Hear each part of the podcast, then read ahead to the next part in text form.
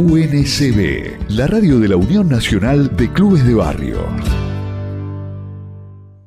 Y ahora, como te habíamos anunciado, estamos en comunicación con Ignacio Mazola, él es director nacional de inclusión del deporte del Ministerio de Turismo y Deportes de la Nación. Con él vamos a hablar sobre el relevamiento nacional de clubes y entidades deportivas que finalizó recientemente y que nos permite tener entonces por primera vez un panorama completo de lo que tiene que ver con las instituciones deportivas de nuestro país. ¿Qué tal Ignacio? Muy buenos días. ¿Cómo estás? Alejandro García te saluda.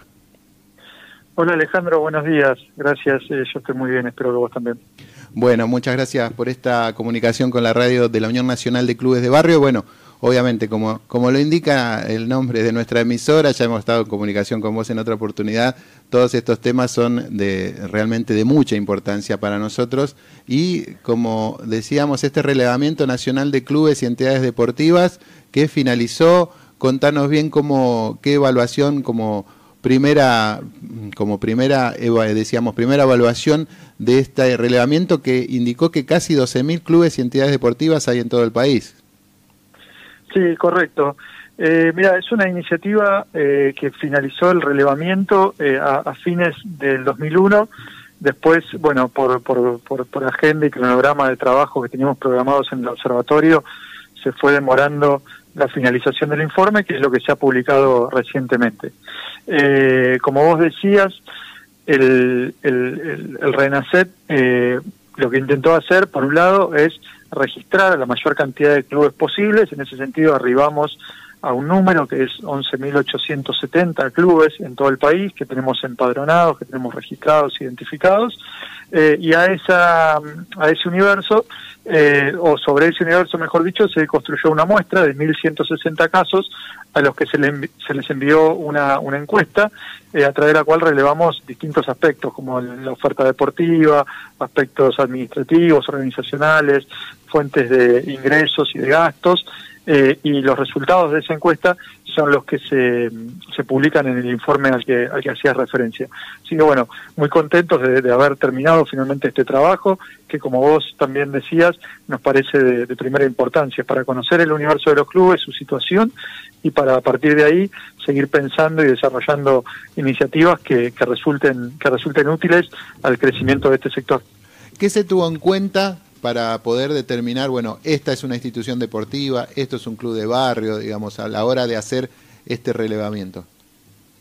Mira, eh, nosotros partimos eh, de, la definición de club de barrio y pueblo que está en, la ley 27.098, eh, pero después a la hora de hacer el relevamiento nos pareció un poco restrictiva, ¿sí? Entonces eh, ¿Qué entendemos nosotros por club a la hora de, hacer el empadronamiento? Bueno, en primer lugar, que sea una asociación voluntaria de personas, ¿sí? lo que se llama una asociación de primer grado, que sea sin fines de lucro, ¿sí? una, entidad de bien público, cuyo objetivo principal es la promoción y realización de actividades deportivas y que posea o disponga o pueda usar al menos una sede o predio para la práctica deportiva. Esos son los cuatro criterios eh, que nosotros utilizamos para identificar a un club como un club. ¿sí? A partir de ahí, eh, bueno, empezamos a, ver cuáles eran las fuentes disponibles de información y a realizar una serie de procedimientos para identificar y registrar a todas las entidades que cumplieran con esta definición. No es exactamente la definición que se usa en la ley, porque como vos sabés, en la ley los clubes tienen que tener eh, al menos tres años de antigüedad, entre 50 y 2.000 socios y no hacer actividades deportivas con carácter profesional.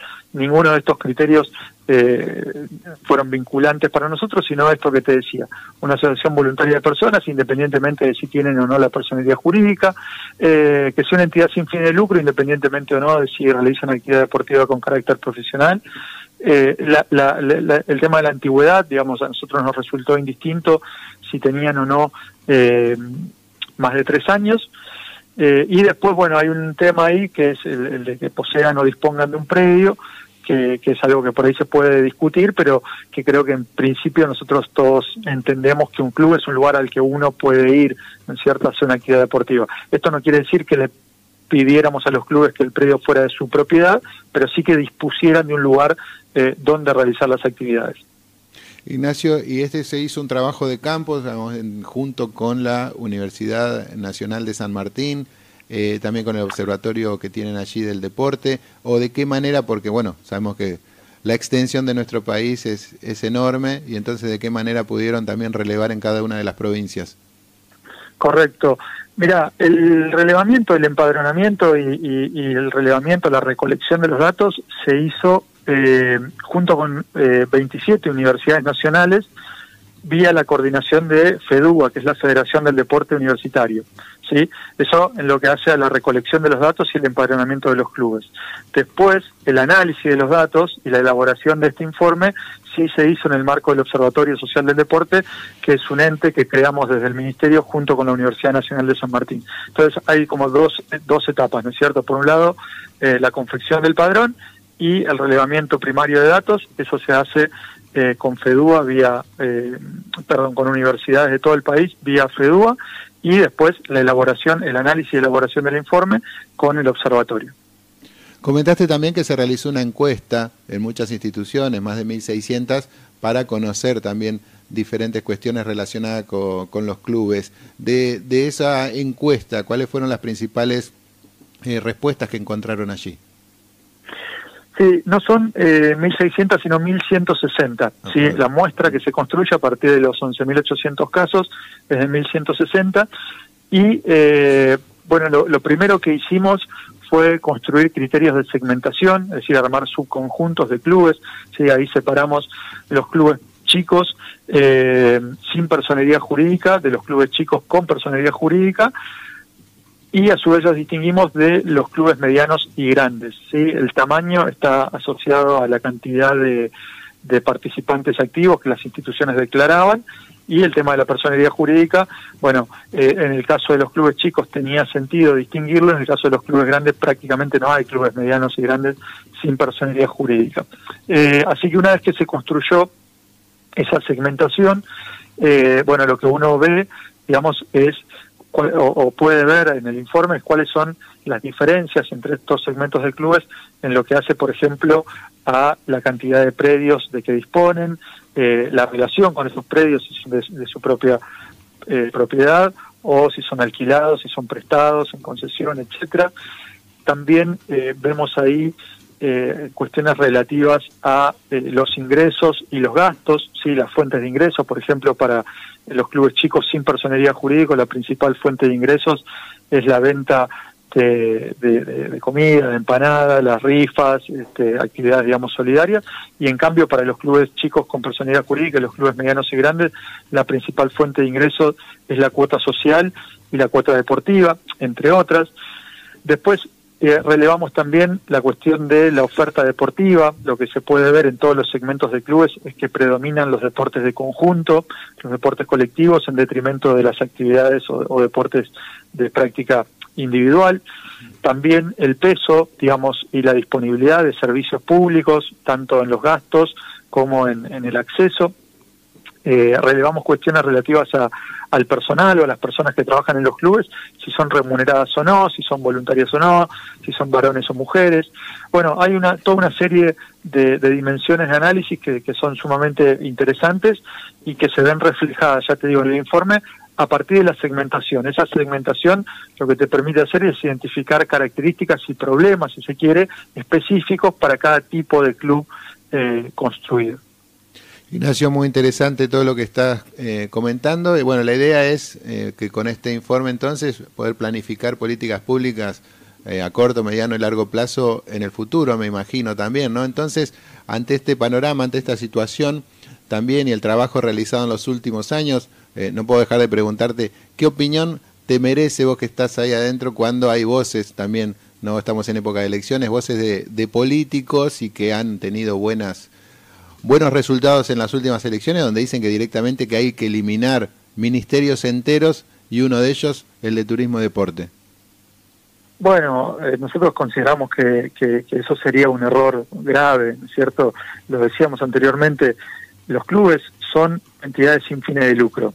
Eh, pensarlos como empresas es condenar la, la idiosincrasia de la práctica deportiva en Argentina a, muerte, ¿no? Sería este, poner fin a toda una tradición de la que se nutre y de, la que vive no solo la formación, el desarrollo, sino también eh, el, medallero olímpico argentino, ¿no? Eh, nuestros deportistas se forman en los clubes. Además, los clubes son entidades que colaboran con la sociedad en distintos momentos, en distintas coyunturas críticas, lo hemos visto la semana pasada cuando fue la inundación en La Plata, lo vimos durante la pandemia y lo hemos visto a lo largo de toda nuestra historia.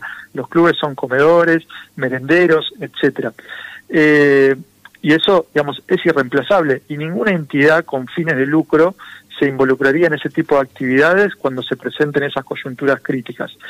Eso específicamente en lo que hace a los clubes, pero después tenemos otras dimensiones de la práctica deportiva y de la intervención del Estado en el mundo del deporte que tampoco podríamos dejar a cargo del de, eh, sector privado o de las empresas.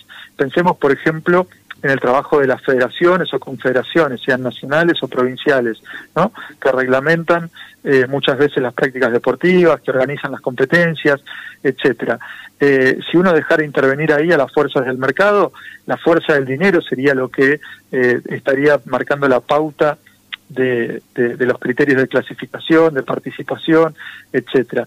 Además, el Ministerio de Turismo y Deportes no solamente eh, ayuda a, los clubes a desarrollar su infraestructura, sino también a través del programa y equipo a las familias más vulnerables que no tienen los medios para pagar una cuota a que accedan. Entonces, bueno, toda una serie de cuestiones eh, que sería realmente muy triste, pienso yo, y, muy malo para, para, la sociedad argentina y en particular para el mundo del deporte si se llevaran adelante. Esperemos que, que en estos meses que quedan, eh, bueno, la sociedad logre evaluar las consecuencias que tendrían ese tipo de medidas y, y, decida no acompañarlas, ¿no es cierto?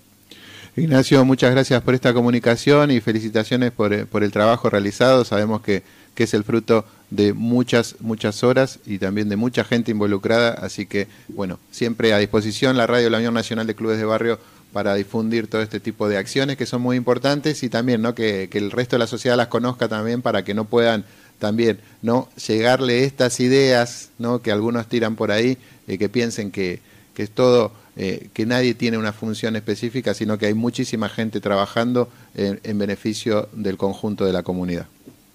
Totalmente. Bueno, gracias a vos, Alejandro, por el interés, por, por ayudarnos a difundir este trabajo y, por supuesto, a disposición cuando quieran seguir conversando.